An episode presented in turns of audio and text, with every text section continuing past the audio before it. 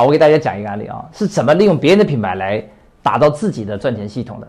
其实跟刚才这个案例它是很接近的啊。你理解了这个案例，你再听我刚才来讲借别人品牌方法就不难了啊。我们来看一下怎么做啊。那么，如果您是啊没有品牌基础，但是你认识这样有品牌基础的人。并且你跟他之间有一定的信赖关系，大家可以开始合作的话，那么接下来你可以用我这个案例的一个升级的版本，就是我连品牌资源我都节省下来啊，我跟别人做合作，那怎么来做合作呢？这里边要在总部这个地方延伸一个特殊的职能啊，就是你首先那个是服装的总部，我们称为品牌商。啊，这个是服装的总部，我们称为品牌商。然后呢，这是啊，我们称为啊，就是零起步的创业者。啊，那么这个时候你要想去自己一从零打造品牌，没必要，也慢，也是重资产。毕竟人家做了几十年，我们借他的力就可以了。这时候怎么办啊？最好的方式是你找到他。你跟他合营成立一家新公司，但是新公司里边有很关键点，就是如果在这个新公司里边，你要去做大股东的话，很有可能对方的意愿度就不强。但是呢，如果你让对方做大股东的话，很有可能会失控。那么这时候该怎么办？我教你个方法啊，在注册的时候，你让做对方做大股东，比如说对方五十一，你四十九，但在实际经营之中。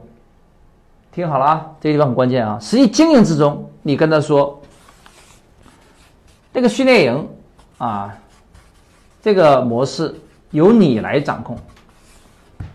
换句话说，你负责这个训练营，他们只负责什么呢？比如说训练营过程中有一些总裁出面，高管分享，哎，让他们来做，这个是没有问题的。但是这个训练营的招募。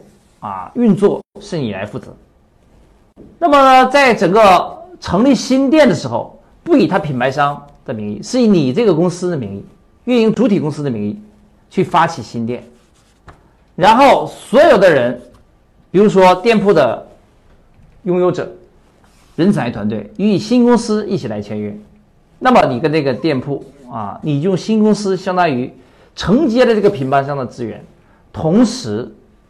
啊，又吸引到我们所需要的资源，那当然你赚的钱就跟人家分，啊，那么这种模式是需要找一个大品牌商来给你做背书，所以呢，啊，你可能要对方做大股东会好一点，但是这种状态下，你可能会担心，那万一这大品牌做了一段时间，发现他不需要你，他自己就能做了，把你踢开，那这时候该怎么办呢？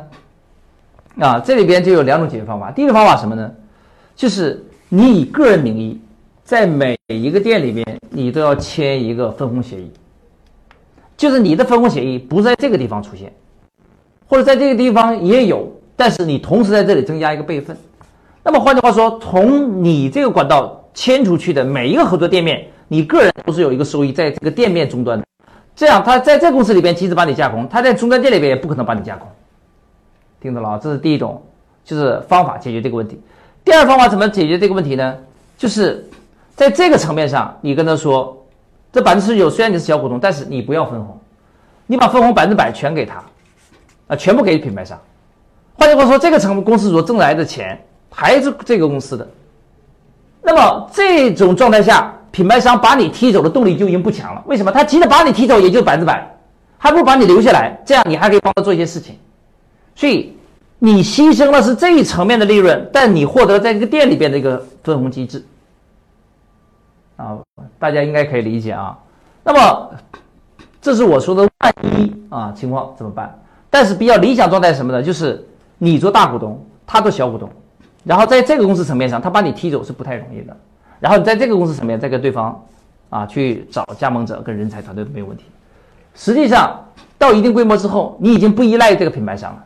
你可以用这套模式整合多个品牌商一起来联盟合作，啊，那么刚开始怎么办？你还依赖别人，所以最好的方法还是让对方做大股东，毕竟你要踩在人家的肩膀上，所以你要舍得付出才可以的，所以这一条很重要，就格局决定结局。啊，格局决定结局，所以你必须愿意付出才可以啊。如果你不舍得这地方的利润，对方就心有不甘，会感觉你分的多了，很有可能迟早会把你踢走。那与其那样，你还不如就把这个利润让出去，你在其他地方是体现自己的收益也是可以的。毕竟你是借人家的品牌资源做起来的，啊。好，这是我说的你跟品牌商之间的一种啊股权合作。那你说我还没有到股权合作，我直接帮那个品牌商去招这个训练营的人，或者帮他运营，然后在这里面呈现，可不可以？嗯，这个随机应变吧。就是如果你一开始刚刚合作，就马上成立公司，对方很有可能也不愿意。所以你可以先从一两个店合作开始，然后看看效果，再逐级放大也是可以的。这样你的风险也低一些，随机应变啊。当然，如果你学过我们那更复杂的一些股权结构，比如说合伙制也是可以做啊。比如说把这个变成一个合伙公司，把它装到合伙公司里边的 LP 的身份也是可以的。我举例怎么做啊？刚才说的这个是有限责任公司，同股同权。还有一种公司呢，叫做合伙，合伙，有限合伙，有限合伙，它不是同股同权，它是同股不同权。比如说，这个创业者，你来跟这个品牌商成立一家有限合伙，你做 GP，对方做 LP，我说的品牌商，收益的分配呢，还是对方，比如说大头拿百分之六十，你拿百分之四十。那 GP 在这个公司里边，他是什么身份呢？你就理解成为出力不出钱啊，或者是管事的人。LP 是什么呢？出钱不出力，就是拿分红但是不管事，你就这样理解就可以了。那么当你成立一个有限合伙的时候，你以 GP 的身份就可以架空他的管理权，所以这个公司的实际拥有者或者说实际管理者还是你。然后你再以有限合伙的名义去发展，做你这个训练营，开你的那个店铺。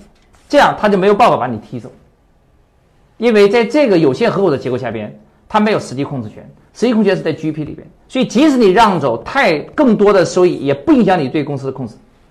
马云做蚂蚁金服，他就是这样做的，那他层层嵌套的方式自己来做 GP，别做 LP，所以他吸收很多股权出去，但是这公司永远归他控制，啊，这就是有限合伙公司里边比较特殊的地方。